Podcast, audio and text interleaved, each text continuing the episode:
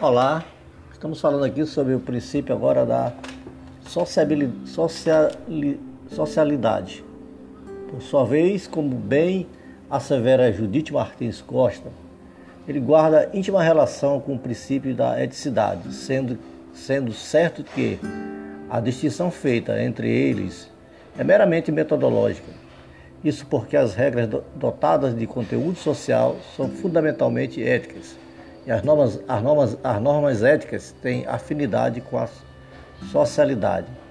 Antônio Jová Santos diz que a preocupação do legislador do Código Civil vigente foi regular os interesses do homem situado e não mais do homem isolado, como fazia a codificação anterior, na medida que a vida de relação exige que o homem se, prote se protege no mundo e dele participe não como mero espectador, mas como alguém que interfira no resultado.